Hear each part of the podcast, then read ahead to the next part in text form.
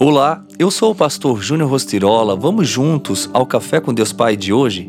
Viva intensamente, pois nele foram criadas todas as coisas nos céus e na terra, as visíveis e as invisíveis, sejam tronos, sejam soberanias, poderes ou autoridades.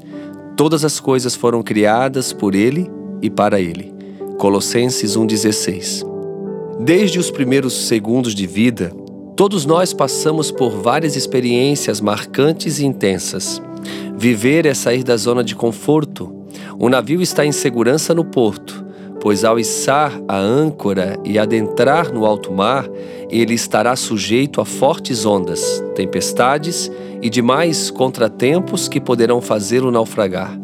Mas nenhum navio foi projetado para permanecer ancorado no cais. Da mesma forma, você não nasceu para a inércia, para ver da janela de sua casa a vida passar, sem de fato vivê-la. Você foi criado para viver os sonhos do Senhor. Para viver uma vida intensamente, é preciso descobrir o seu propósito e derrotar a crise do algum dia. Você tem protelado as coisas que estão ao seu alcance para um futuro incerto, no qual algum dia aproveitará a vida?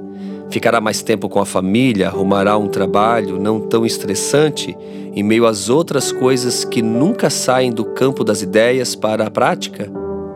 Esse é um erro gravíssimo, porque é preciso entender que você não tem nas mãos o seu passado, pois não pode mudá-lo, mas também não tem nas mãos o seu futuro, porque não pode viver no futuro.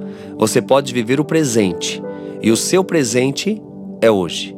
Então, se você tem a oportunidade de viver intensamente hoje, viva para não ter arrependimentos amanhã.